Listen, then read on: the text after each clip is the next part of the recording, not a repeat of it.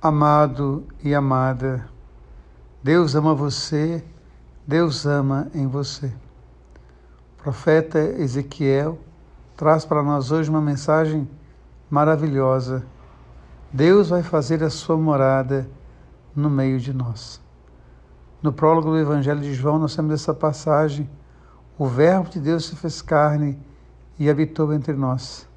Deus armou a sua tenda, Deus veio morar no meio de nós. Ainda no Evangelho de João, nós escutamos a palavra: Deus amou tanto o mundo que deu o seu Filho unigênito. E quando lemos o Evangelho de Mateus, ele vai dizer que Jesus se chama Emanuel. Deus mora conosco. Deus habita a nossa vida.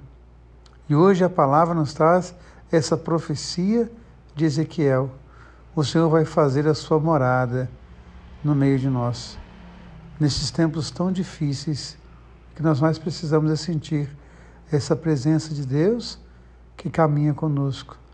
Essa presença de Deus que faz a sua morada no meio de nós.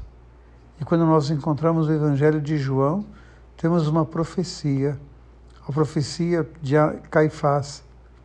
É preciso que um morra pelo povo. Jesus é este um que morre pelo povo. É esse que vem entregar a sua vida por amor a nós. Que nós possamos então encerrar esse tempo da quaresma com essa reflexão.